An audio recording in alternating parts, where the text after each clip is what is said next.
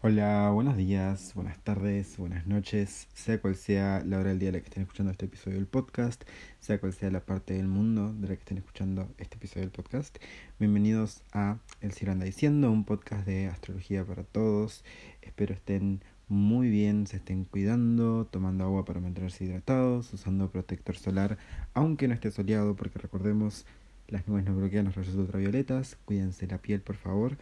y espero también estén cuidándose de la manera que sepan que se tienen que estar cuidando a nivel individual. Hoy tenemos este episodio que va a ser el pronóstico astrológico mensual para el mes de junio de 2022. Y bueno, después de tal vez un mes de mayo muy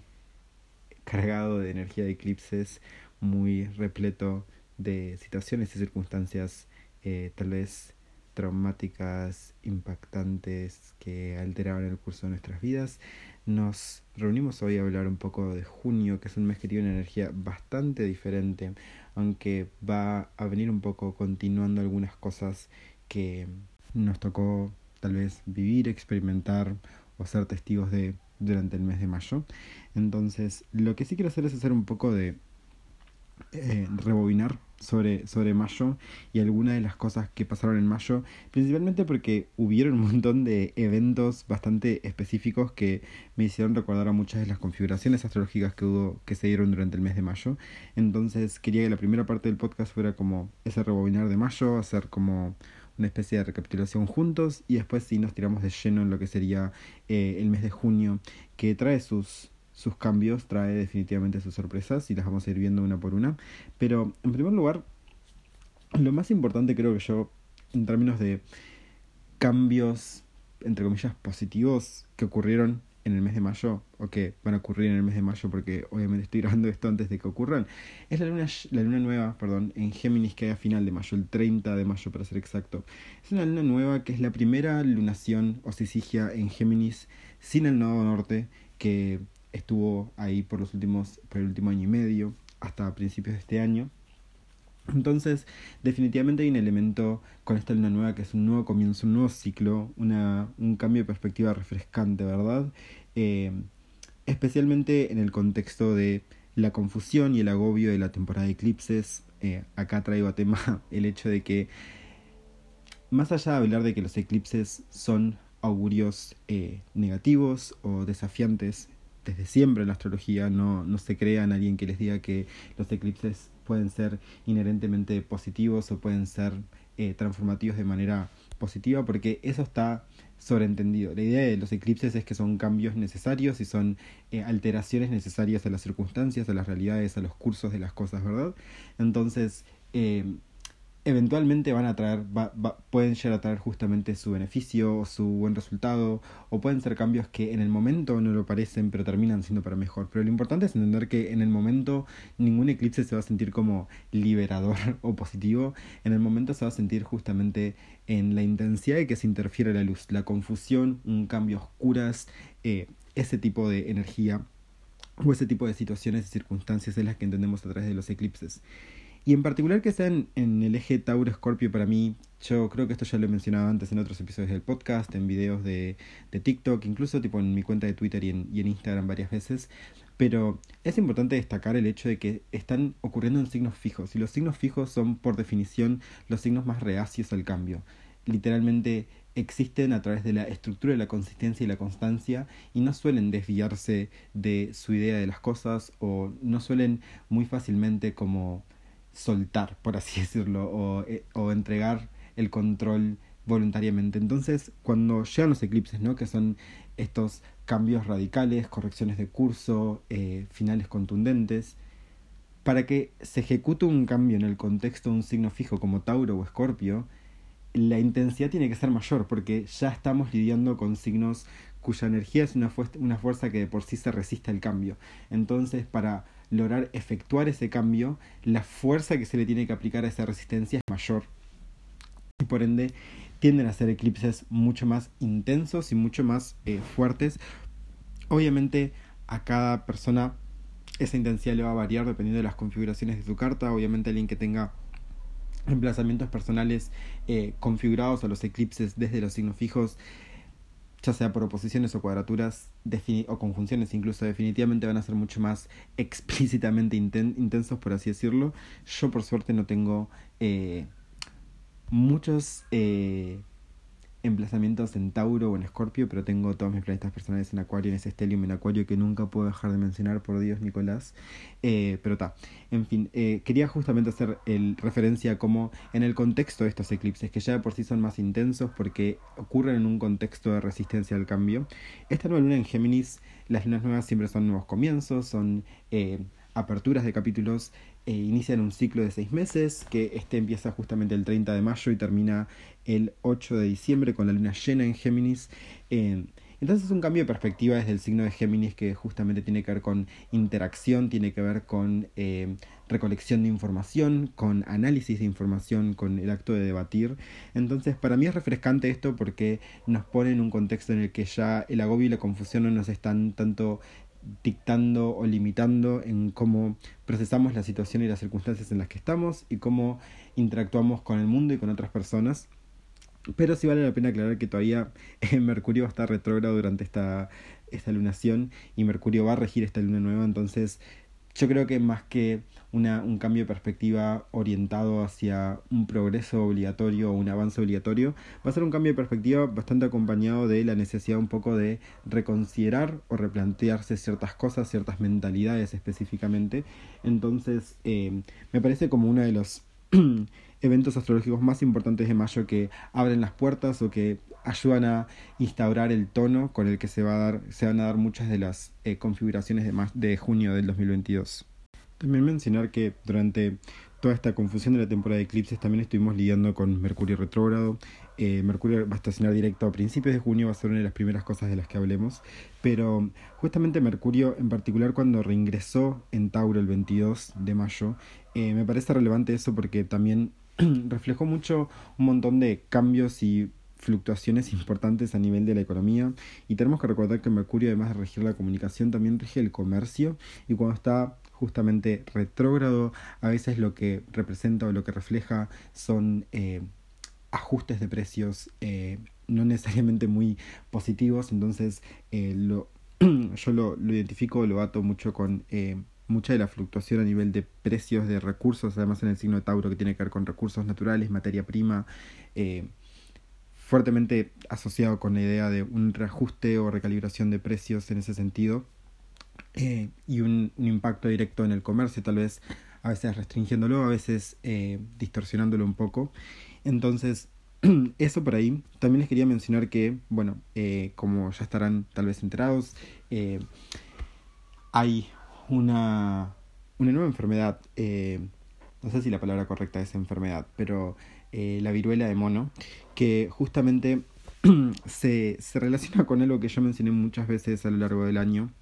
En primer lugar, con la idea de eh, la conjunción de Júpiter y Neptuno que ocurrió en Pisces el 12 de abril, representando tal vez una continuación de la pandemia o una reactivación de la, la, esparción negativa o la esparción eh, descontrolada de algo. Y también con la conjunción de eh, Saturno con Marte, que esa, esa conjunción a mí a nivel personal me pegó de la peor forma posible. No me acuerdo la última vez que un tránsito eh, fue tan explícitamente dañino, pero o reflejó una situación tan explícitamente dañina en mi vida, pero, pero además yo les había dicho de que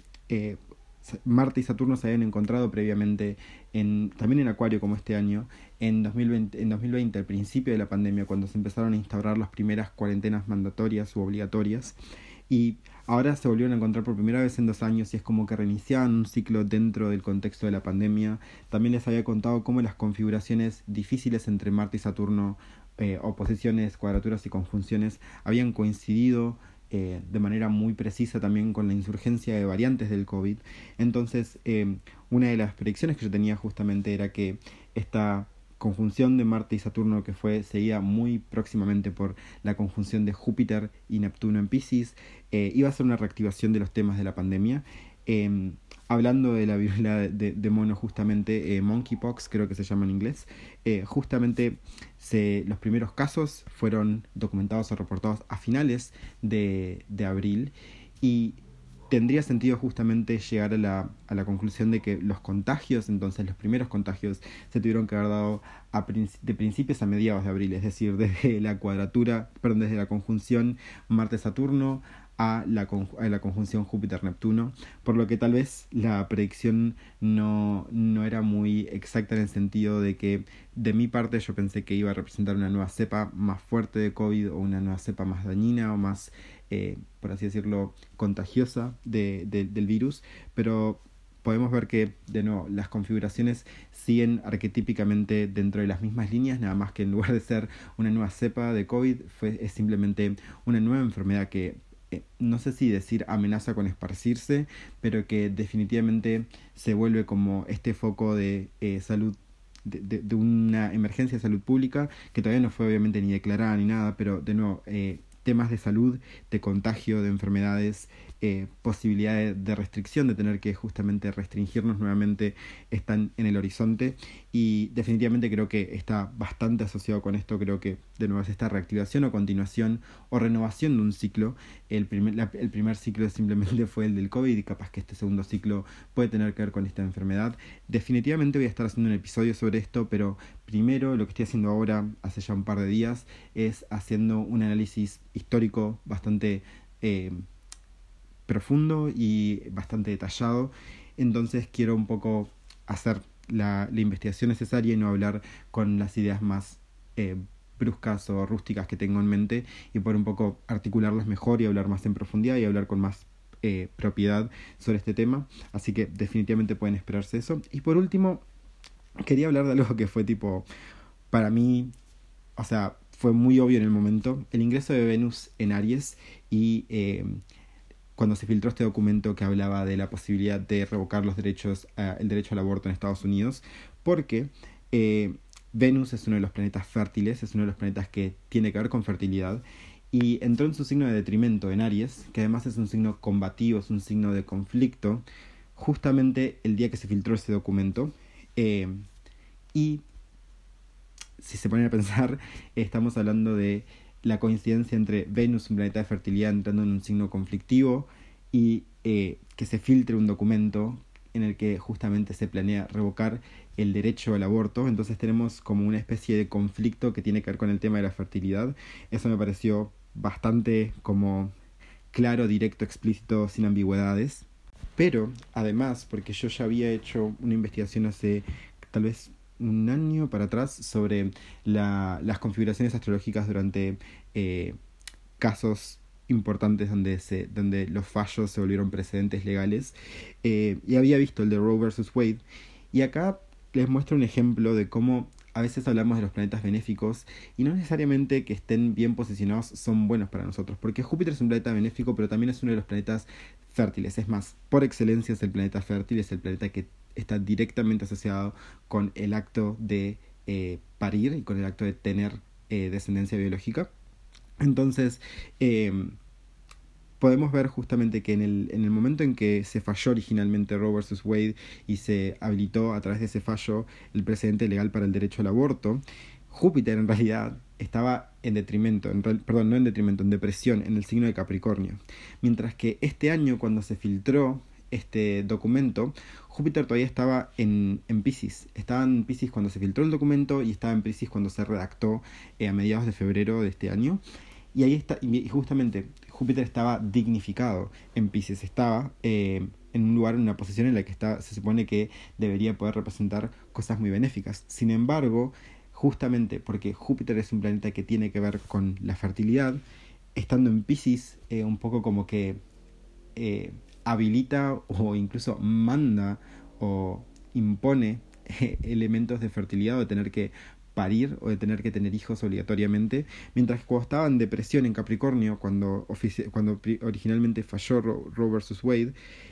ahí justamente la fertilidad estaba restringida. Entonces tenemos un ejemplo de cómo a veces los planetas benéficos son más útiles o son más eh, utilitarios a causas sociales cuando están en depresión que cuando están eh, dignificados o cuando están debilitados versus cuando están dignificados. Porque en este caso la dignidad de Júpiter justamente eh, se, se puso al lado de la fertilidad, por así decirlo, o apoyó o un poco como que activó la, el concepto de fertilidad y la hizo casi como obligatorio, mandatoria, especialmente porque Júpiter no sabe poner límites, entonces es como la obligación de no importa cuál sea la circunstancia, si sos fértil, si tenés útero, tenés que tener hijos, eh, y la posibilidad de, de, no tener hijos a, por voluntad o por opción propia está completamente revocada.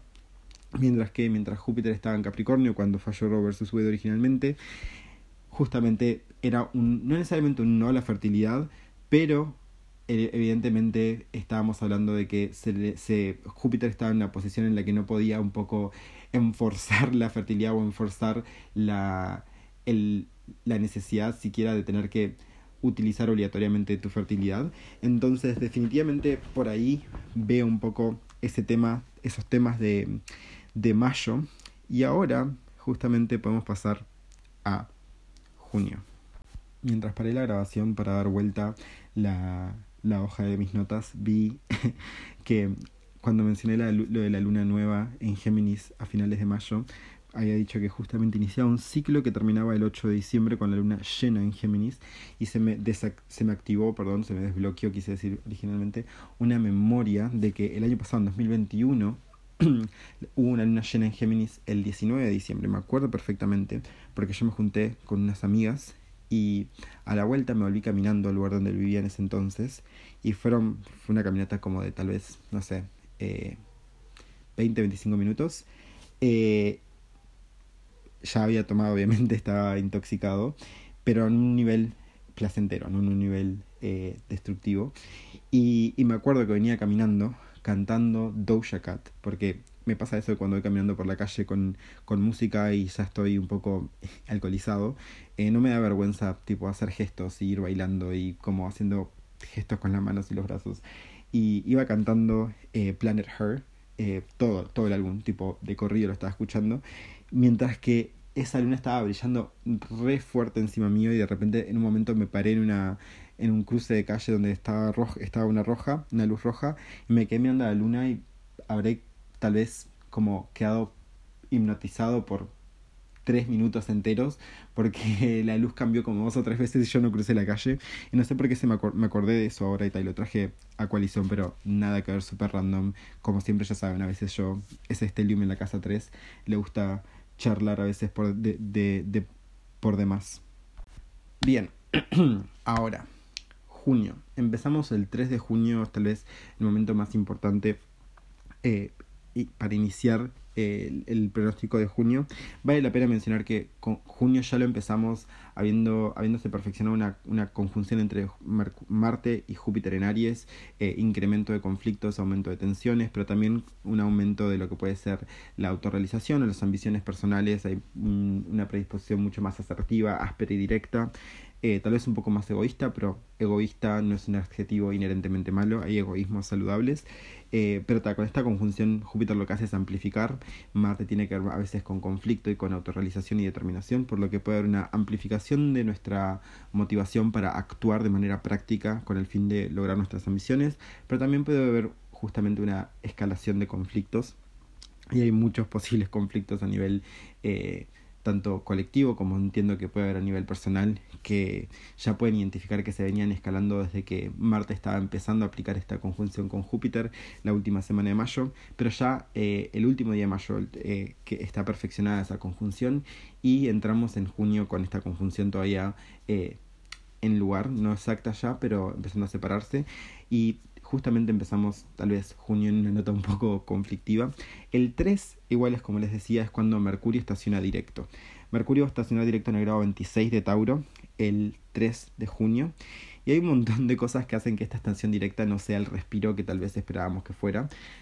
Siempre aclaro, cualquier estación directa de Mercurio va a traer de por sí ciertas aclaraciones y ciertas rectificaciones. Eh, eso está cantado, especialmente la, la estación directa. El día de la estación tiende a ser bastante relevante cuando hablamos de retrógrados y, y, tránsitos directos. Entonces el día que un planeta estaciona retrógrado o estaciona directo tiende a ser bastante indicativo de lo que va a seguir o lo que se va a desarrollar después de ese cambio de dirección. Eh, pero esta estación directa está, primero que nada, en conjunción casi exacta con el nodo norte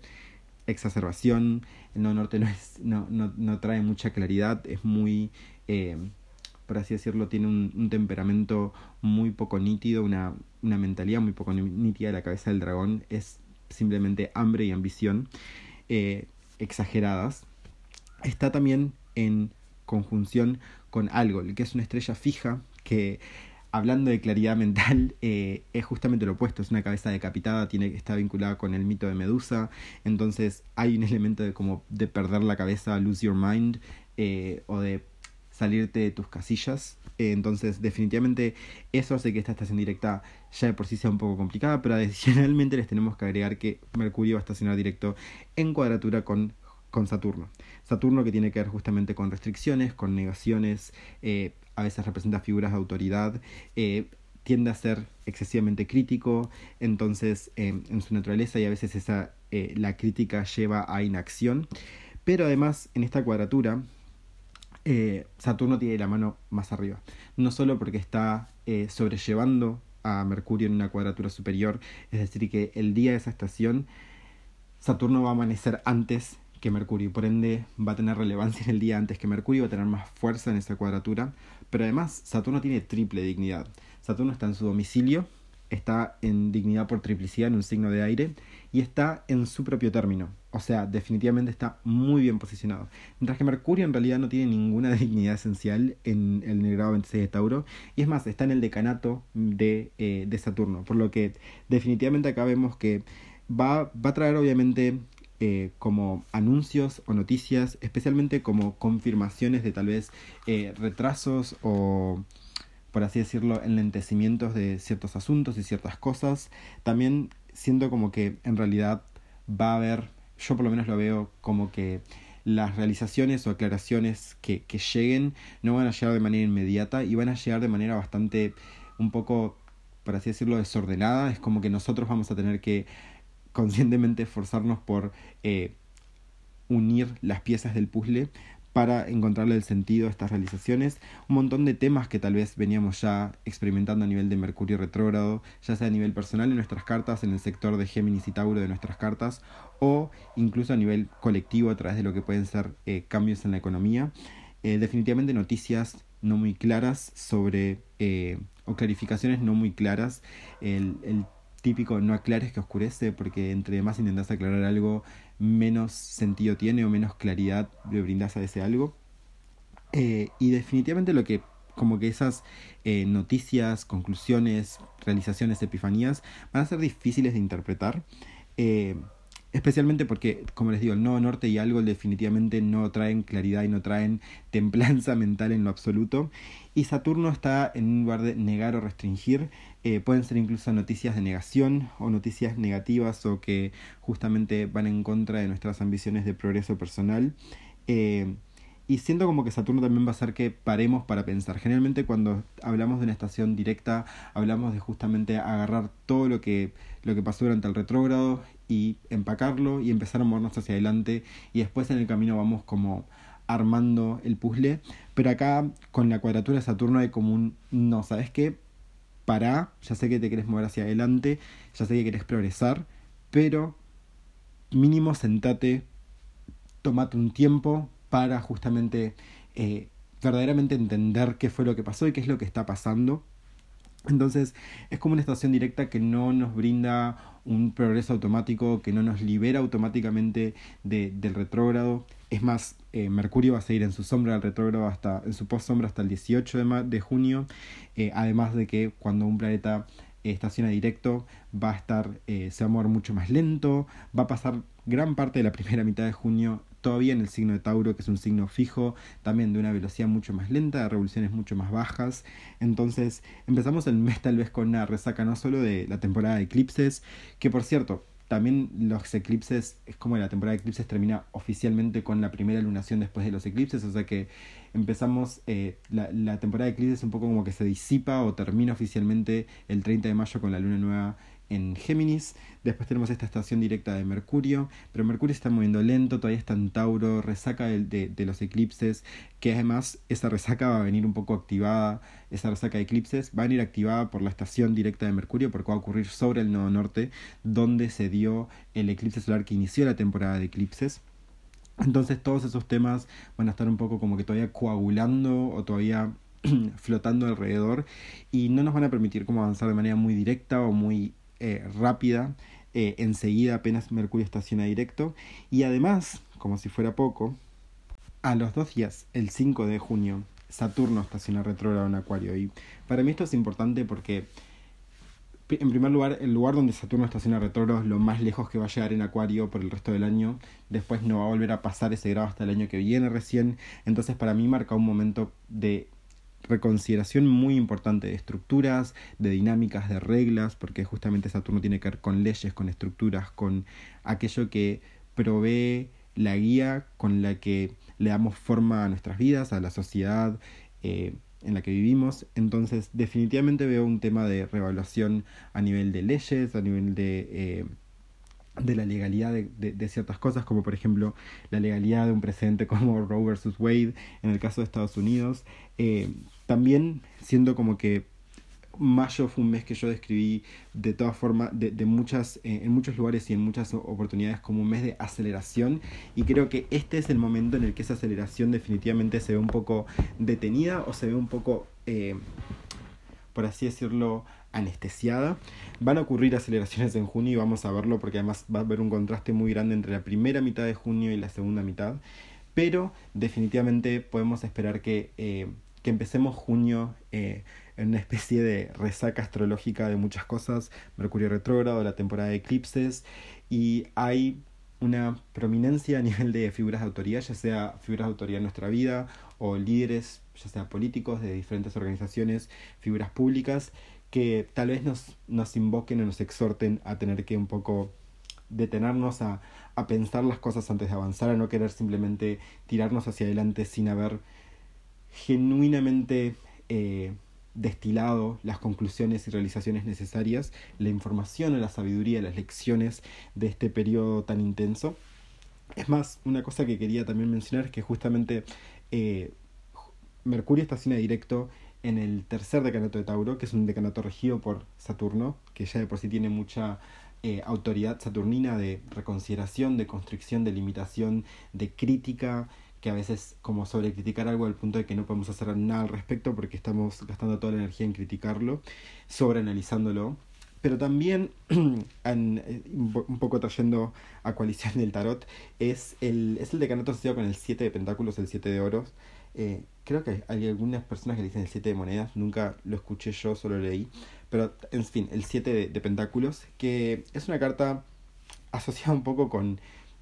el cansancio, es un señor un poco viendo los frutos de su labor, pero también como un poco cansado y un poco, incluso yo le noto frustración en la cara. Y generalmente cuando yo saco esta carta o está en lectura, la asocio mucho con la idea de que ya no hay como nada más que podamos hacer. O sea, en una situación ya hicimos todo lo que, lo que podíamos hacer y ahora lo único que nos queda hacer es esperar. Y esperar a que sean los resultados para reaccionar a los resultados. Pero también, como les digo, es una carta que invoca o exhorta mucho a la, a la paciencia, que exhorta mucho a, la, a bajar las revoluciones, a querer considerar las cosas un poco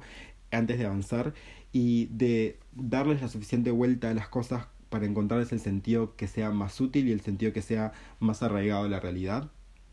Es una carta de tierra y la tierra tiene todo que ver con justamente el realismo, con el mundo físico y tangible, entonces de nada sirve conclusiones metafóricas o conclusiones filosóficas, acá queremos llegar a conclusiones eh, prácticas y metódicas que podemos aplicar en nuestra, en nuestra vida, en nuestro día a día, entonces eso es la nota con la que iniciamos junio. Tenemos dos planetas cambiando dirección, dos planetas que además están bastante en conversación el uno con el otro. Mercurio y Saturno tienen esa cuadratura y Mercurio por un lado estaciona directo, mientras que Saturno estaciona retrógrado, entonces hay como un planeta que quiere ir hacia adelante y otro que quiere ir hacia atrás, un planeta que quiere avanzar y otro planeta que quiere tal vez parar y reconsiderar. Definitivamente predomina mucho más la energía de Saturno, la energía de reconsiderar las cosas, de parar y tratar de entender bien eh, las circunstancias, el contexto en el que estamos,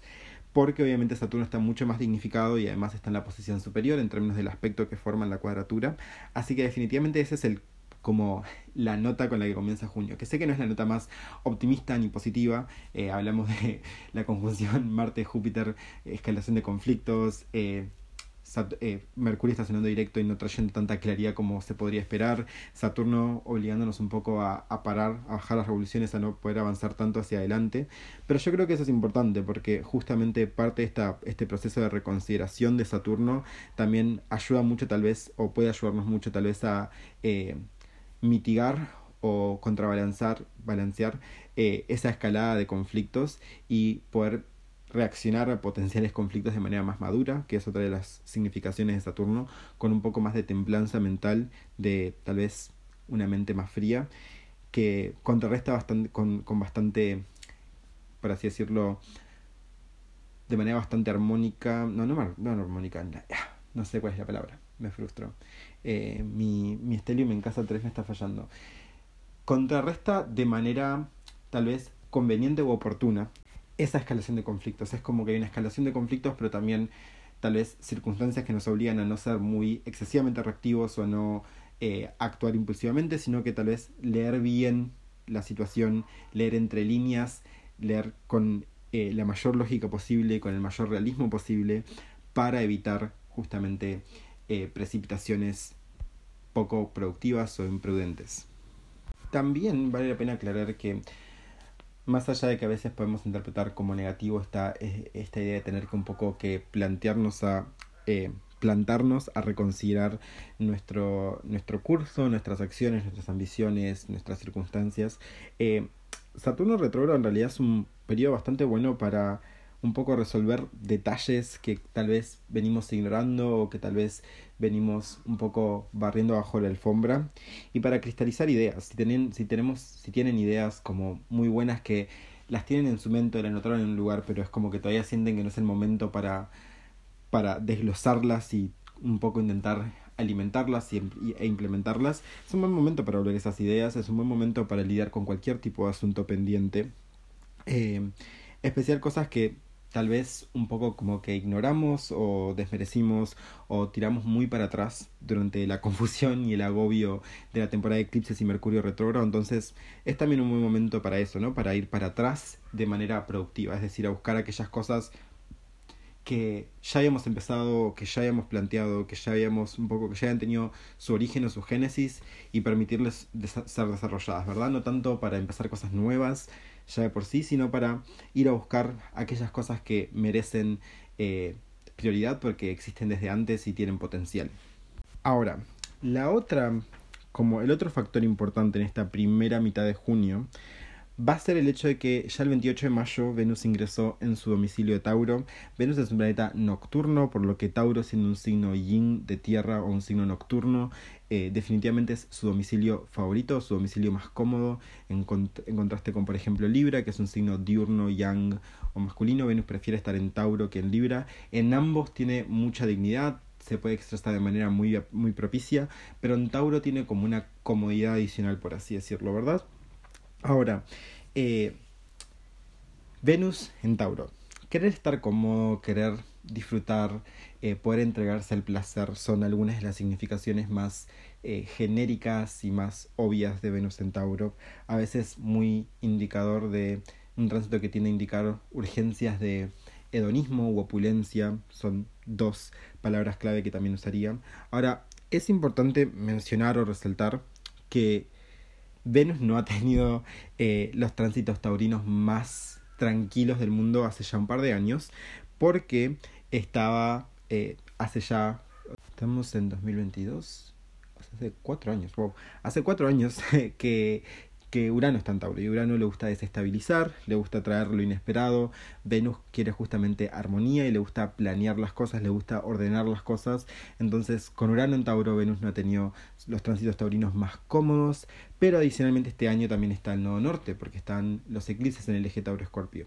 que eso trae obviamente exacerbación, intensificación, definitivamente Venus no va a tener el tránsito más tranquilo, pero lo bueno es que tanto Urano como Nodo Norte están en la segunda parte de Tauro. Entonces, durante la primera mitad, o tal vez, sí, primera mitad, primer tercio diría yo, em, hasta aproximadamente el 12-13 de, junio, eh, Venus va a estar en un lugar en, Tauro eh, dignificado de manera muy, eh, muy placentera eh, yo creo que esto va a traer principalmente un poco de, eh, de tranquilidad en este momento, en este junio que lo iniciamos un poco bajando las revoluciones, capaz que no solo reconsiderar las cosas y ponernos a revisar planes pendientes y asuntos pendientes, sino también tomarnos un día off, darnos un break, eh, tomar un respiro, detenerse a ver las flores. Digo, detenerse a ver las flores porque es muy bueno Centauro eso pero más que nada habilitar o hacer espacio para el placer en nuestras vidas, cualquier tipo de placer, eh, el placer que más los conecta a ustedes con eh, justamente una sensación de alegría, de, relajación, de... no sé, qué, otra, qué otro sinónimo usar, pero cualquier experiencia que les traiga placer y que les ayude a conectar con una sensación positiva o con una sensación eh, satisfactoria, definitivamente hacer espacio para eso. Yo creo que es un tiempo un poco más de relax, de entrega el placer. Hay mucho de, de, Venus Centauro que justamente tiene que ver con eh, encontrar espacios disponibles donde tener tiempo libre, donde no tal vez tener algo planeado y ya dictado, sino tal vez permitirse eh, tener tiempo libre, sin responsabilidades, sin obligaciones, sin planes y dejar que en ese tiempo libre orgánicamente se den las cosas. Eh, a nivel relacional puede ser muy estabilizador, también puede ser un tránsito que trae un poco de armonía o de elevación de placer en relaciones, pero también yo creo que esa primera parte, esos primeros días, que creo que en total serían eh, 4 y 10 y 14 días tal vez, eh, esos primeros 14 días pueden ser eh, muy placenteros para, para Venus, pero también pueden traer un poco de estabilidad a nivel económico que aclaro, no, no, no digo que Venus vaya eh, estos días, Venus vaya a corregir la, economía, pero definitivamente puede hacer un intento de estabilizar, puede un poco frenar o anestesiar la fluctuación volátil, volátil de precios, puede traer un poco también más de eh, estabilidad económica a nivel personal y eso un poco ayuda a combatir eh, esta, los temas de inflación. Eh, definitivamente si tiene un ascendente en ya sea en Aries o en Sagitario, son, es un buen momento este tránsito donde pueden surgir oportunidades laborales que me parecen bastante que pueden ser bastante benéficas. Es también la parte de eh, estoy un poco en conflicto yo porque no sé si quiero este año en realidad hacer talismanes de Venus Centauro porque en realidad como les digo la segunda parte o, los segundos dos tercios de Venus por Tauro son mucho más caóticos, más maléficos, menos eh, placenteros entonces no sé si quiero aprovechar esa ventana de tiempo en la que Venus sí está bien porque de todas maneras hay otras cosas en el cielo que no son muy positivas pero me voy a poner a buscar eh, hacer eh, electivas, a ver si encuentro algún momento. Y si yo voy a hacer eh, talismanes de Venus Centauro, obviamente les voy a avisar por redes sociales en caso de que quieran comprar. Eh, desafortunadamente probablemente eso vaya a estar disponible solo para Uruguay en el momento porque todavía no tengo como muy desarrolladas las dinámicas o las logísticas para envíos internacionales, pero ya va a llegar ese momento. You know it. Y bueno, antes de seguir no sé, bueno, así lo voy a contar porque es random de nuevo, no, no sé si, si, si vayan a, apreciar, apreciarlo mucho a nivel astrológico, pero para hacerse una idea, porque después voy a hablar un poco de lo que es la conjunción de Venus con, con Urano, que es cuando empieza un poco a desestabilizarse todo, pero automáticamente me recordó a una experiencia que yo tuve el año pasado con Venus en Tauro en conjunción con Urano. El año pasado Venus entró en Tauro, si no me equivoco, el 14 de abril y estuvo en conjunción con Urano a los 10 días, creo que el 24 de abril. Eh, después de una cuadratura con Saturno justamente. Eh, perdón, antes de una cuadratura con Saturno. Y para mí eso cae en la casa 6, que entre otras cosas tiene que ver con salud mental, eh, perdón, salud física, con cómo te cuidas y esas cosas, con bienestar más físico, por así decirlo, el cuerpo físico. puede tener que ver con cómo cuidas de tu salud en el día a día a través de ejercicio, alimentación, etc. Y yo, tal vez sepan esto, yo creo que lo he mencionado antes, pero por mucho tiempo lidié con crisis de ataque de pánico al punto de que tenía ataques de pánico todos los días y si algún día llegaba la noche y no tenía un ataque de pánico, automáticamente eso me hacía eh, entrar en un ciclo de, de, ansiedad que me llevaba a tener ataque de pánico. Y bueno, el año pasado estaba pensando, después de mucho tiempo de no tener ataques de pánico, terapia, eh, medicación, un montón de cosas, eh, yo me puse a pensar cómo en un momento eh, llegué a considerar que en realidad yo cuando tenía ataques de pánico lo que yo sentía era que se, se me aumentaba el ritmo cardíaco, la taquicardia, podía resentir mi corazón tipo latiendo re fuerte y siempre pensaba que en un momento iba tipo a tener un, paro cardíaco y me iba a morir. Y me puse a pensar ese día de, y si en realidad yo cada vez que tuve ataques de pánico genuinamente sí me morí, pero en el momento en el que me morí básicamente bifurqué eh, la tela del espacio-tiempo y, y, continué con mi vida, pero en un universo paralelo y en, el universo en el que existía antes, sí me morí, la gente eh, hizo luto por mí, me enterraron y todo, y en cada universo, cada vez que muero, tipo, renazco o continúo con mi vida en el mismo lugar donde, la, donde la tenía en el, en el universo anterior, pero en otro universo. Tipo,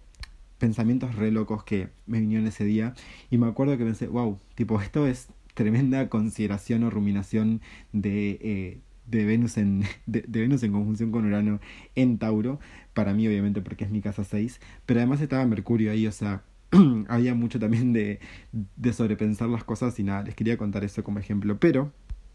dicho esto, lo que quiero que tipo resaltar es que está la primera parte de junio definitivamente está todavía estamos lidiando con Primero que nada, la resaca de eclipses y Mercurio retrógrado, estamos lidiando con reconsideraciones, yendo para atrás, un poco tal vez recibiendo negaciones, un poco tal vez teniendo que pausar ciertas ambiciones o ciertos eh, cursos de progreso en nuestra vida personal. Y también estamos buscando espacio para relajarnos, para tomar un poco de, time off, de un, un, day off, un día, un día off, estar eh, un poco entregándonos más al placer, haciendo espacio para el placer, haciendo tiempo libre, tratando un poco de despejar el, cúmulo de responsabilidades y obligaciones que tal vez tengamos acumulados. Eh,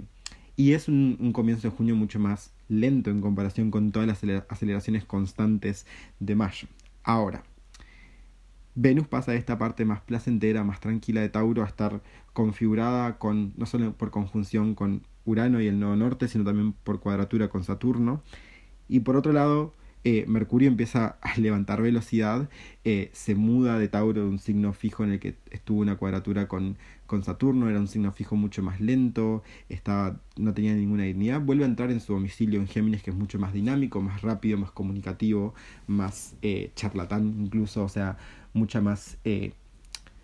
energía comunicativa. También automáticamente pasa a estar configurado con el signo de Aries, que está en sextil con el signo de Géminis, en principio con Júpiter, que es justamente una expansión y un progreso en Aries, que tiene mucho de esta aceleración que veníamos hablando en mayo. Entonces la segunda parte del mes definitivamente como que el paso se un poco se levanta y se empieza a acelerar la cuestión de nuevo, ¿verdad? Entonces, lo primero que tal vez mencionaría justamente es la conjunción de Venus eh, con Urano en Tauro que ocurre el 13, 12-13 de, de, junio, entre el 12 y el 13 se perfecciona y va a durar hasta más o menos el 15. Eh, a nivel relacional, si están en relaciones ya duraderas, puede haber cambios bastante inesperados o eh, como giros bastante inesperados o impredecibles de, eventos, situaciones. Eh, hay tal vez incluso a nivel personal como una urgencia por nuevos placeres, por romper la rutina. Entonces justamente puede traer esta idea de un poco salirse de los esquemas. Ya no es Venus en Tauro queriendo relajarse, es eh, Venus en Tauro persiguiendo el placer, incluso si requiere esfuerzo o si requiere alguna eh, especie de salirse de lo convencional o de la rutina o de lo, de lo diario, por así decirlo está definitivamente un poco acá donde es donde creo que eh, ese intento de Venus de estabilizar la economía puede un poco ya eh, mermar y vuelven las fluctuaciones. Eh, también puede ser un momento en el que nos entreguemos excesivamente a la indulgencia. A nivel de, de, de Urano, yo definitivamente Urano siempre trae lo impredecible, entonces va a depender mucho de sus cartas y de las circunstancias en las que estén en ese momento, porque siempre va a ser va a ser lo opuesto de lo que ustedes de, sus expectativas o lo opuesto de sus circunstancias, ¿no? Lo que le gusta a Urano es dar vuelta la moneda, por así decirlo. Entonces, también puede ser una situación en la que estaban justamente, tenían la expectativa de, de obtener placer de esa situación y termina siendo como que ese placer se termina un poco eh, distorsionando o incluso siendo interferido. Definitivamente le diría que en estos días hay que ser cuidadosos con nuestros asuntos venusianos o con nuestros planes venusianos, por así decirlo. No son días en los que yo me, me arriesgaría a cosas excesivamente fuera de, fuera de mi zona de confort, ni nada que requiera un esfuerzo o inversión muy grandes, ya sean inversiones literales de dinero o eh, esfuerzos en términos de la energía que llevan.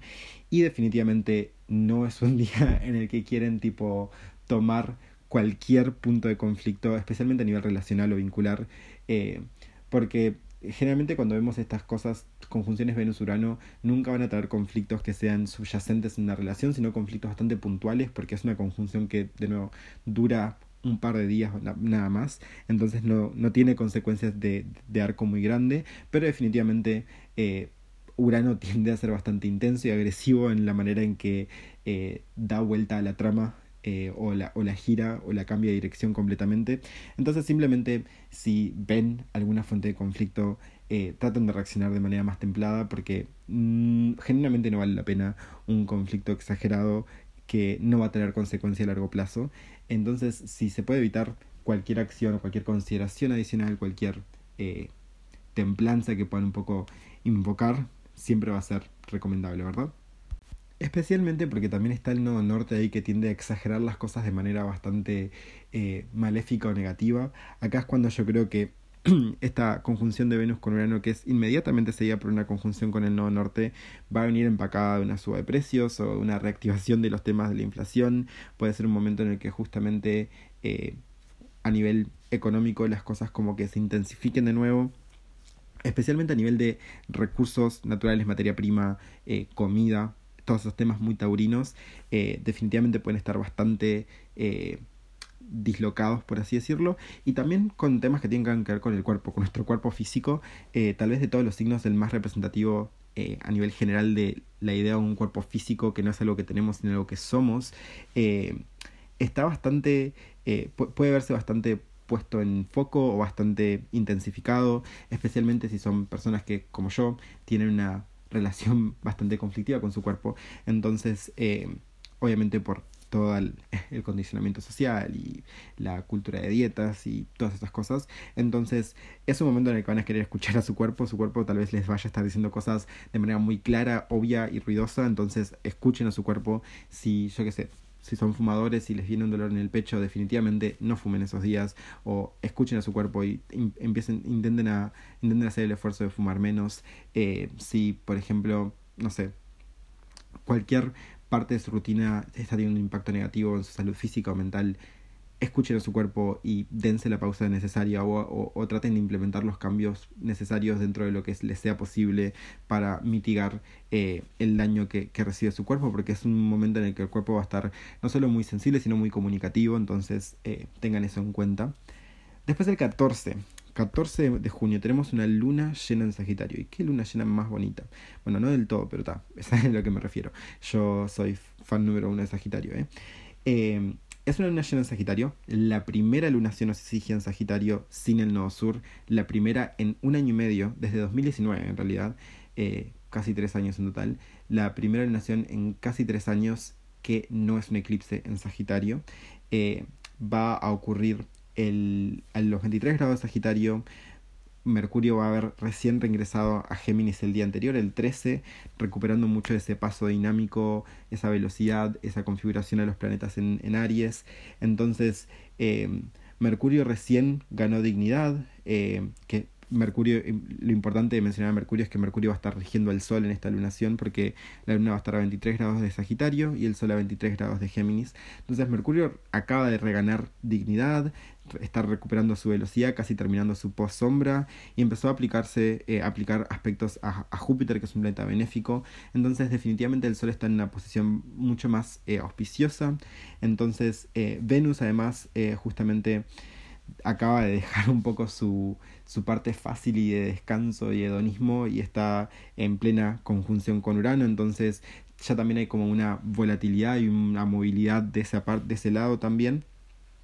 Y lo importante acá es que esta luna, esta, esta, esta, lunación, esta luna llena está en cuadratura con Neptuno en Pisces. Y esto es importante porque en realidad la luna llena es el momento de mayor claridad eh, en el que la luna tiene su mayor luminosidad y debería representar justamente claridad, especialmente en el signo de Sagitario que a veces eh, se mueve mucho desde la foto muy grande y no, y no presta mucha atención a los detalles, hay como un elemento tal vez de amplificar una idea y tener claridad y nitidez sobre esa idea. Pero a la vez está eh, Neptuno en cuadratura, en un ángulo de un aspecto de, fricción y Neptuno representando muchas veces lo que es la ilusión, la ausencia de claridad, a veces estar bajo la impresión incorrecta, eh, la, falta de honestidad. Entonces puede haber un optimismo un poco riesgoso en esta luna llena, especialmente porque representa como un final y creo que a nivel de ser la primera lunación en Sagitario sin, los nodos desde 2000 sin los nodos desde 2019, eh, es refrescante, es un, un, regreso a forma, especialmente para las personas que tengan ascendentes mutables, pero en particular Sagitario, obviamente, como yo. es por eso que tipo me gusta tanto esta, esta lunación. Es como un, final bastante contundente, años muy transformativos y una oportunidad para un poco liberarse de las presiones y responsabilidades que veníamos lidiando durante este periodo tan transformativo. En cualquier área de sus cartas, obviamente en el área en la que tengan al signo de Sagitario, esto va a ser cierto para las personas que tengan ascendente en Sagitario va a ser más importante porque va a representar su yo, eh, la, entería de su ser, obviamente.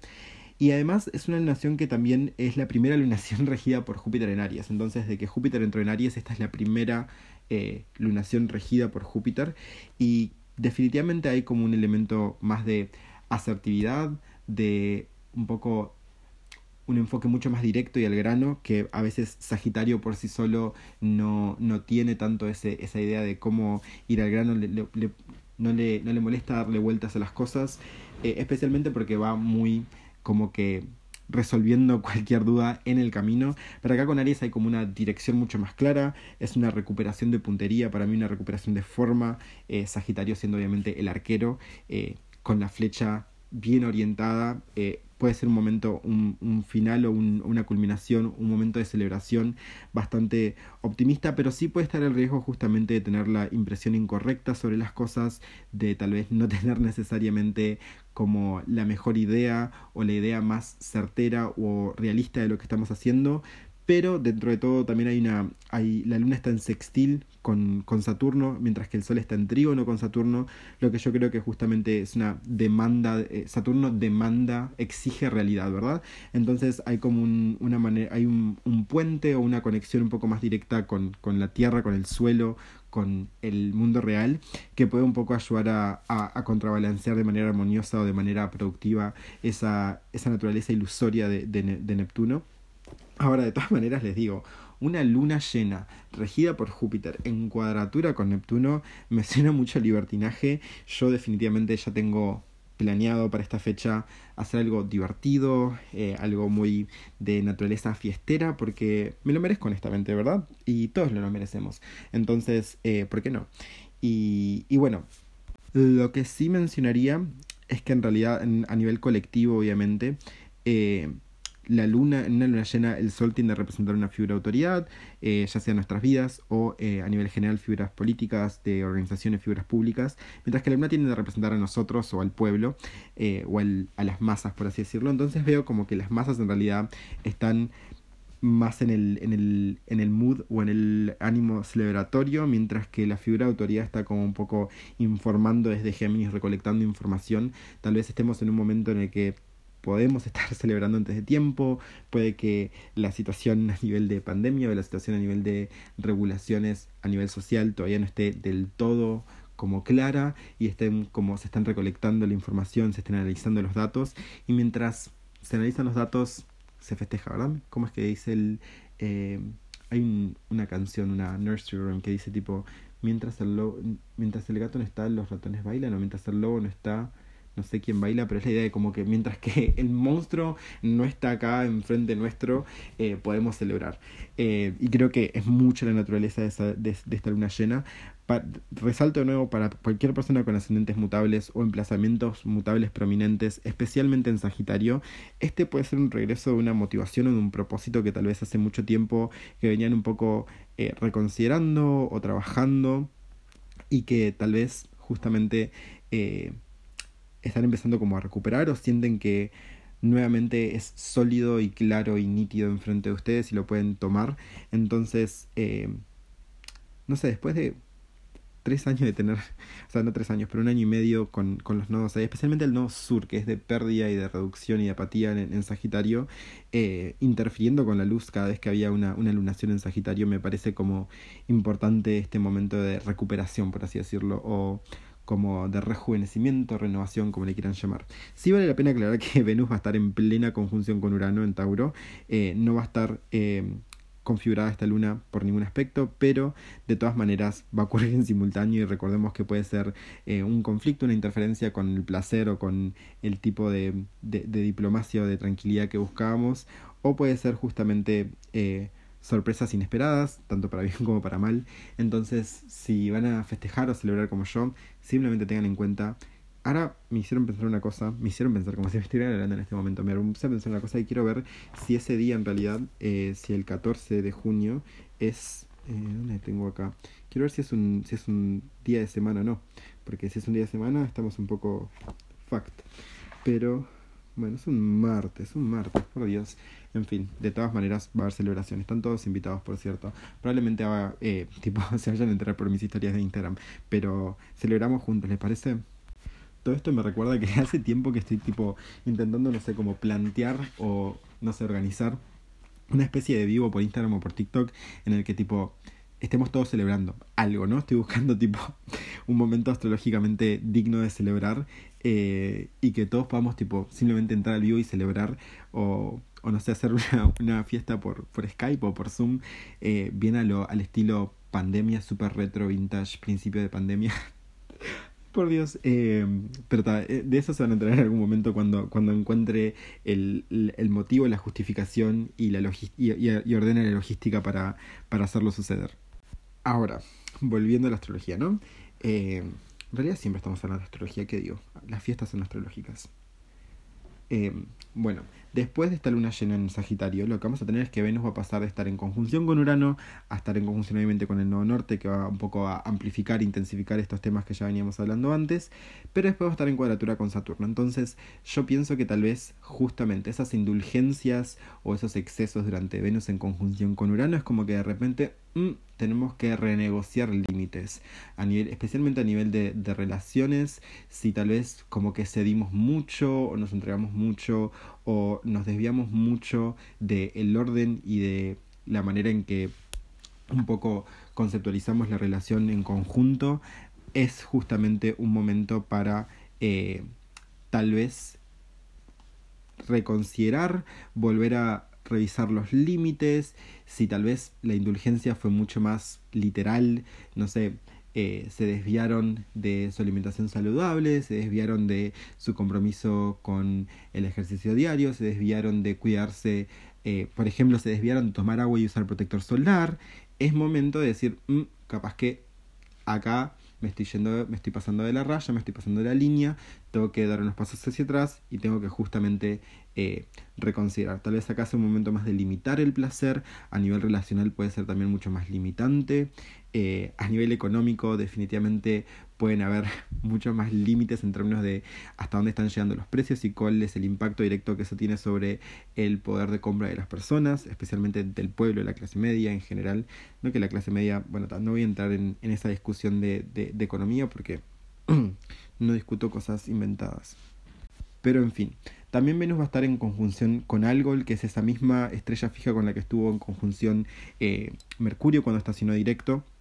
Entonces, eh, acá puede ser un momento en el que los excesos de placer continuados por esta restricción repentina de placer puede traer como, no sé, frustraciones, eh, estrés, especialmente a nivel mental o emocional, eh, y podemos sentir que tal vez estemos un poco como que eh, perdiendo la templanza o la paciencia, que las cosas, situaciones o inconvenientes menores nos sacan de nuestras casillas, y tal vez ese sea un momento en el que la rutina se vuelva la contención necesaria, entonces tener eso en cuenta, y después enseguida es el 18 de junio, Mercurio sale de su sombra, de su post sombra de retrógrado, y ahora después eh, después del 18 de junio hasta el 10 de septiembre no nos tenemos que volver a preocupar por Mercurio retrógrado. Y ahí, bueno, en realidad nos tenemos que preocupar por otras cosas, pero bueno, en su momento lo verán, porque créanme que lo voy, a, lo voy a mencionar más hacia el final, pero julio y agosto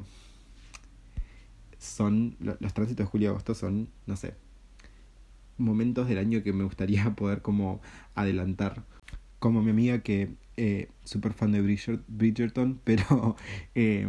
no, no ve la las temporadas enteras, tipo, solo ve las escenas de, de ¿cómo es que se llama? Jonathan eh, y la chica que hace, de la que hace Simón, que no sé su el nombre de su personaje, eh, y, que, y que después ve edits. Es tipo, esa parte del año me gustaría poder adelantarla o simplemente hacer edits de las partes lindas, porque las partes desafiantes son desafiantes. Y mira que lo digo, miren que lo digo en teniendo en cuenta que acabamos de salir una temporada de eclipses retensa, pero julio y agosto, por Dios. En fin, después tenemos una parte interesante de junio, que es eh, el 21 el Sol entra en cáncer y el 22 Venus entra en Géminis. Para mí la temporada de cáncer es un periodo del año que yo amo, adoro. Es un, tránsito para mí que igual cae en casa 8, es una casa cadente. No siempre me pasan cosas buenas durante la temporada de cáncer, pero amo la energía de cáncer, es tal vez de mis energías favoritas y amo el arquetipo de cáncer. El sol entrando en cáncer definitivamente nos va a conectar mucho más con la comodidad desde lo emocional, no tanto la comodidad en términos de placer y... Eh,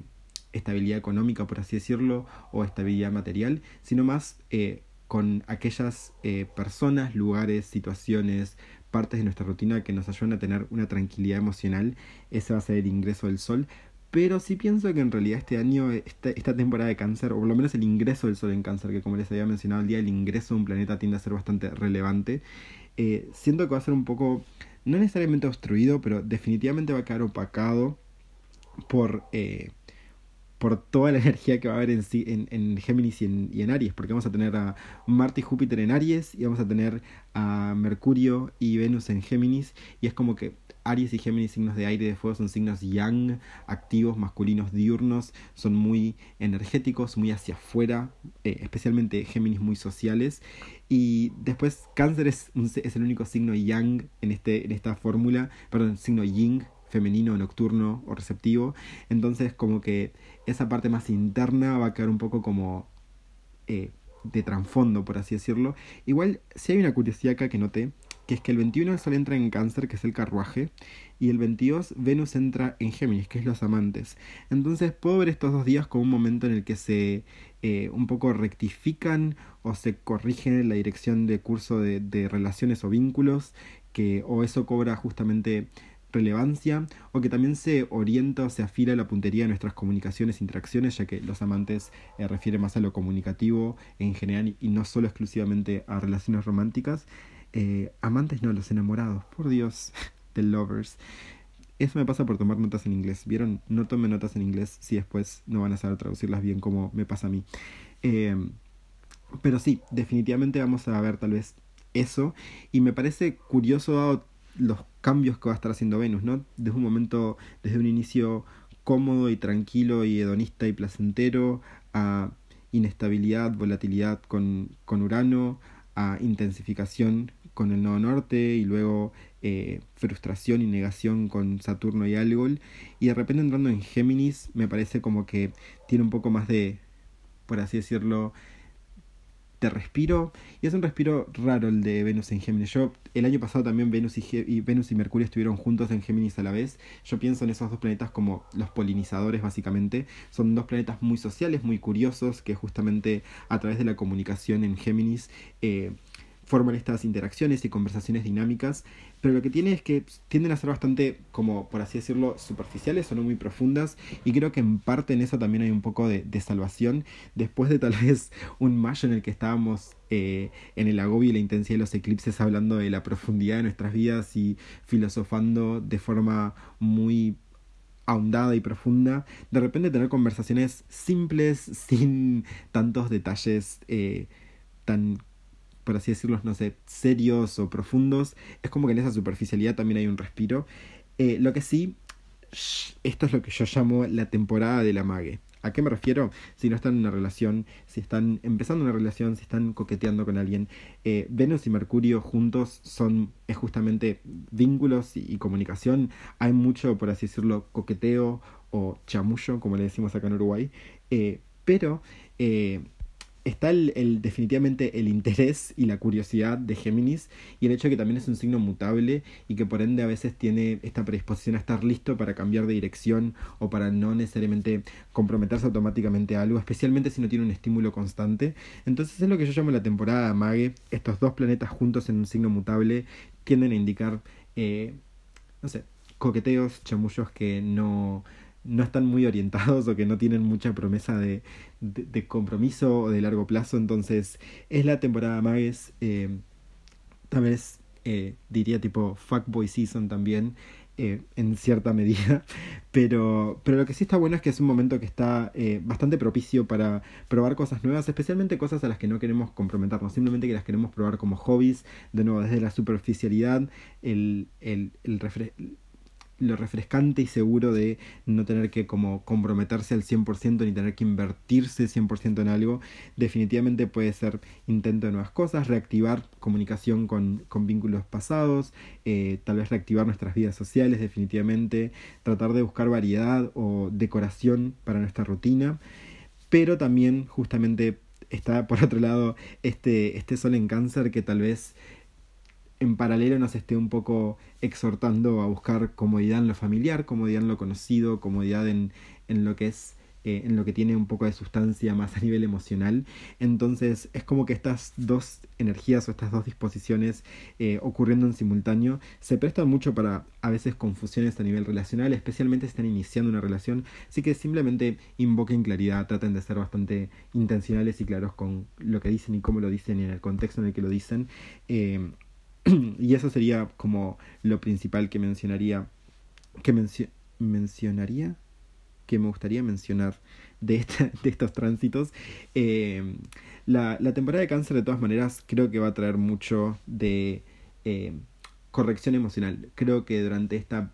durante mayo y la primera mitad de junio eh, tal vez estábamos muy emocionalmente activados, pero era como que tal vez no teníamos los recursos o el tiempo o siquiera el interés o la predisposición de entender y procesar bien esas emociones y con el ingreso del sol en cáncer tal vez le demos más eh, importancia y relevancia a las emociones que estemos sintiendo y tratemos de entenderlas mejor para tal vez expresarlas y articularlas mejor también hacia otros. Por lo que por ese lado también veo un poco de, de asistencia en lo emocional definitivamente. Y bueno la última parte del mes no o sea es algo hay algo bonito y algo un poco tenso o turbio. Eh, tenemos el 28 dos cosas pasando. Tenemos una luna nueva en cáncer, en el grado 7 de cáncer, en cuadratura casi exacta con, eh, con Júpiter en Aries. Em, y también eh, Júpiter recibiendo un sextil de Mercurio, de perdón, de Venus en un, sextil casi exacto en realidad de Venus en Géminis. y también tenemos eh, a Neptuno estacionando retrógrado. Y aquí acá ya vemos cómo empieza lo que yo llamo el invierno de los retrógrados. Le digo invierno porque yo estoy en el hemisferio sur. Si están escuchando desde el hemisferio norte, hola, ¿cómo están? Y para ustedes es el verano de los retrógrados. Para nosotros es el invierno de los retrógrados. Y, bueno, en realidad eh, acá estamos eh, ya estacionando retrógrado Saturno. recientemente veníamos en un Mercurio retrógrado. Ahora estaciona retrógrado eh, Neptuno, después le sigue Júpiter, después Urano, después otro Mercurio retrógrado. Es un momento en el que justamente es la parte del año más orientada a reconsiderar y es como que los avances son más intermitentes, por así decirlos, y no tan lineares y, perpetuos a lo largo del tiempo. Eh, y esta luna en cáncer en realidad es muy bonita, esta luna nueva en cáncer, porque primero que nada recibe una cuadratura, un apoyo de, de, un benéfico de Júpiter en Aries, que a su vez recibe un sextil de Venus, el otro benéfico, en Géminis, por lo que incorpora justamente energía de tres elementos diferentes, y energías de apoyo en realidad, especialmente el sextil de Venus a Júpiter y luego Júpiter la cuadratura es más como activando positivamente esta luna en Aries eh, eh, perdón, esta luna nueva en cáncer. Y después eh, tenemos también que la luna está en el grado 7 de cáncer, está en el primer decanato, que es un decanato regido por Venus, o sea, más influencia benéfica es definitivamente un nuevo comienzo en términos de cómo entendemos nuestra emocionalidad y cómo procesamos nuestras emociones y probablemente vaya a traer las urgencias o las circunstancias de nuestra vida en la que nos encontremos de nuevo como a principio de mes buscando descansar, buscando la comodidad, buscando nutrirnos a nosotros mismos, ya sea nutrirnos a través del descanso o nutrirnos a través de cambios en nuestra rutina que sean productivos y benéficos para nosotros mismos. Eh, esa cuadratura de Júpiter me, me, encanta mucho porque siento que es como una recarga de combustible. Es como no, no solo un día tomarse un break o un descanso para recuperar energía, sino también como para recargar nuestra, nuestras ambiciones, recargar nuestro combustible, eh, aprontarnos para lograr más. Pero antes de lograr más tenemos que dejar de lograr cosas y poder eh, asentarnos un poquito, tomar un descanso, recargar energías. Eh, y, y, nada, definitivamente muy lindo. También el, la estación retrógrada de, de, Neptuno me parece como una coincidencia bastante, no sé, por así decirlo, oportuna, porque generalmente cuando Mercurio, cuando Neptuno estaciona retrógrado, hay como un intento a veces de como de retraernos, de hacer un tipo como de cerrar sesión, por así decirlo, en cierta área de nuestra vida. Va a ser el área de la vida eh, que tengan en sus cartas el signo de Pisces en signos enteros. Eh, entonces eh, va a haber este elemento tal vez de justamente volver a la comodidad, cerrar sesión en aquellas cosas que en este momento no requieren o no merecen prioridad y un poco centrarnos más en nosotros, nutrirnos, recargar energías para continuar. Ahora, ahora, ahora, ahora, ahora. El mes termina con una cuadratura, una cuadratura entre Marte en Aries y Plutón retrógrado en Capricornio. Esta es una cuadratura mucho más explosiva y violenta. Definitivamente puedo ver en este momento como la insurgencia o la reactivación de conflictos bélicos. Eh, acá hay temas de eh, luchas de poder, manipulación, abuso, eh, especialmente porque eh, Marte en Aries está en domicilio y se reniega completamente a, estar bajo el control o bajo la autoridad de alguien más, mientras que Neptuno no, eh, perdón, Plutón no solo está retrógrado, que es decir, que ya está un poco más limitante en lugar de Marte que está avanzando hacia adelante, sino que además está en Capricornio, que tiende a imponer mucho de la restricción autoritativa de Saturno. Entonces, eh, entre esta urgencia de Marte de moverse impulsivamente hacia adelante y esta autoridad restrictiva de, de Plutón de justamente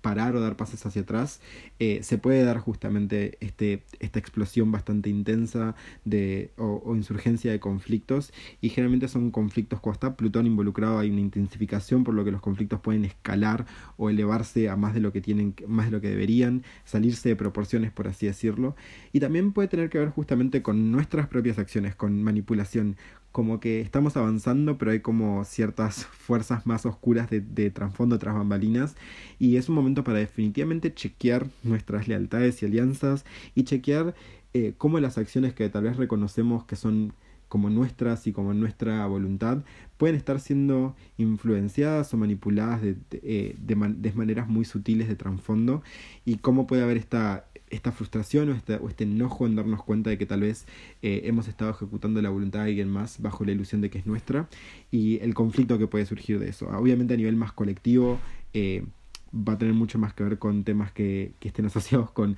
conflicto bélico probablemente por la, la escala de, de, una cuadratura con Plutón. Y bueno, después esta, esta cuadratura en realidad termina y Marte entra en Tauro. Y ahí, puff, como que todo se va al carajo. No mentira, obviamente estoy exagerando, pero ahí es cuando empieza tal vez la parte más explícitamente tensa del año y tal vez algunas de las configuraciones más difíciles y desafiantes que un poco le van a robar eh, el brillo de la temporada de Leo, para serles honesto. Pero de todas maneras esto ocurre más adelante en julio y agosto. Eh, van a querer chequear obviamente los próximos episodios de los próximos eh, pronósticos mensuales para, para un poco saber más de esto. Voy a estar obviamente tal vez hablando de manera un poco por adelantado en redes sociales, pero lo voy a desglosar en detalle en el próximo episodio. No en el próximo episodio, porque el próximo episodio probablemente sea una, un episodio de Astropop. Eh, astrología y cultura popular de las cartas astrales de los personajes de Stranger Things, pero sí en el próximo episodio de pronósticos mensuales eh, van a querer chequearlo para enterarse un poco de esto, porque como les digo, definitivamente la parte más de, de, los momentos más explícitamente intensos del año, más eh, desafiantes tal vez, especialmente, como siempre, perdonen que sea yo el que se los diga, si tienen un ascendente o emplazamientos personales prominentes en signos fijos. Ya va a venir su descanso, se los prometo, ya va a venir su descanso. Bueno, no tanto para los que tengan ascendente en acuario, pero ya va a venir, les prometo. Y bueno, eso es todo lo que tengo para contarles. Obviamente, como ya saben, todos los proyectos eh, y operaciones de Signa son completamente autogestionados por mí, o sea que el apoyo que recibo me sirve un montón, así que les agradezco si pueden compartir este episodio del podcast, etiquetarme, recomendarlo, eh, ponerle un, un rating en Spotify. Les agradezco un montón de corazón. Yo, como les digo, el próximo episodio probablemente sea de Stranger Things. Obviamente después de que me vea la, la cuarta temporada como por así decirlo, mi, mi, investigación final sobre las cartas astrales de los personajes. Eh, y, y, bueno, espero de nuevo estén muy bien, que tengan un lindo resto de su día, tarde, noche, sea donde sea que estén escuchando y a la hora que sea que estén escuchando. Espero se cuiden, tomen agua, usen protector solar. Les mando un abrazo gigante desde Montevideo. Espero tengan un muy lindo resto de su semana porque probablemente esto lo publique el lunes y el lunes 30, sí, el lunes 30, el día de la luna nueva en Géminis. Qué momento más lindo para publicar el episodio. Y, y nada, espero estén muy bien, gracias por escucharme y les mando un abrazote.